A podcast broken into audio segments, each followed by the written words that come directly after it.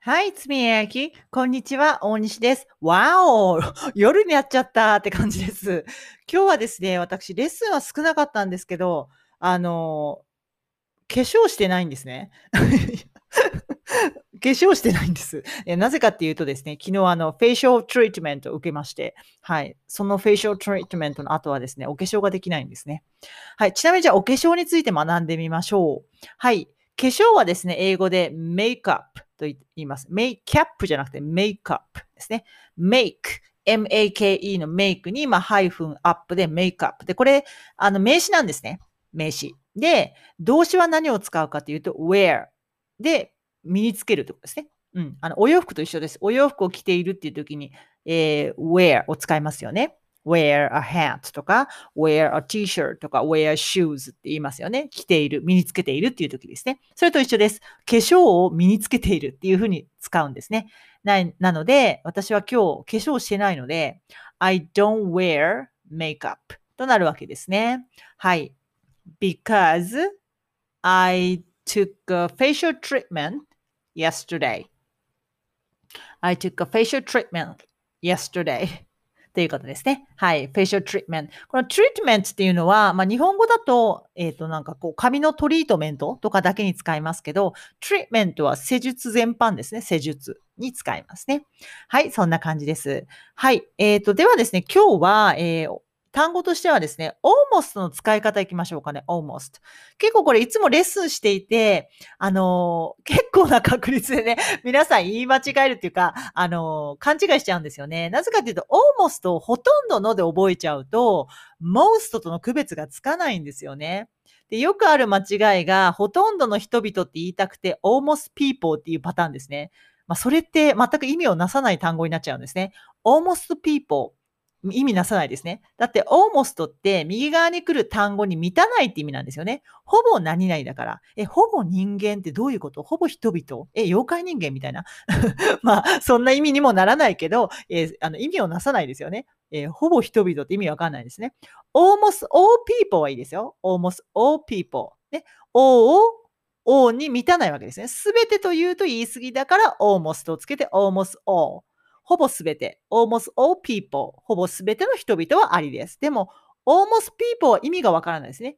people に満たないって意味がわからないからですね。うん。ちょっと使い方注意してください。これに対して most は割合なんですよ。6、70%ですね。の割合だから直接名詞にかけるんですね。most people。割合的に、数的に6、7割の人々がほとんどのっていう意味なんですよね。はい。なんで、almost はですね、必ず右に来る単語とセットで、右に来る単語だと言い過ぎだから、そのちょい手前って意味なんですね。ほぼ何々だから。何か覚えやすい一セットで覚えておくといいと思います。例えば、almost every day。ね。これで一セットで覚える。そしたら、ほぼ毎日って意味なんですよね。ほぼ毎日。毎日じゃないんですよ。ほぼ毎日。ね。almost always。これも always だといつもなんですよ。いつもじゃないんですよ。almost always だからほぼいつもなんですよね。いつもって言うと言い過ぎなんですよね。その手前なんですよ。じゃあこれは I'm almost crying. I'm almost crying. ほぼ泣く、泣いてるだから泣きそうなんですね。ほぼ泣いてるから泣きそうなんですね。でも泣くちょい手前なんですよ。これ、I'm crying ならもう今泣いてるっていう現在進行形で今泣いてるってことですよね。でも I'm almost crying 泣く手前なんですよ。泣きそうってこと。泣きそうっていう感じの言い方になるんですよね。だから、右側に来る単語に満たないことを表すからねっていうことなんですね。えー、例えば、待ち合わせとかしたときにですね、日本語だったらよく間もなくとかで LINE を打つじゃないですか。英語では almost there, almost there って言うんですよ。ほぼそこってこと。でもそこじゃないんですよ、まだ。ついてないからね。There だったらそこになっちゃう。I'm there ってもうそこでいることになっちゃうけど、まだついてないから almost there。ね。ほぼそこ。ちょい手前ってことですね。そんな感じで almost は何か気に入った自分がよく使うもの。まあ、例えばそうですね。私だったら、まあ、そうだな。うん、I have beer almost every day みたいな感じ。はい。毎日言ったらちょっと言い過ぎ。毎日じゃないから。でも、ほぼ毎日っていう濁したいわけですよ。そういう時に使うわけ。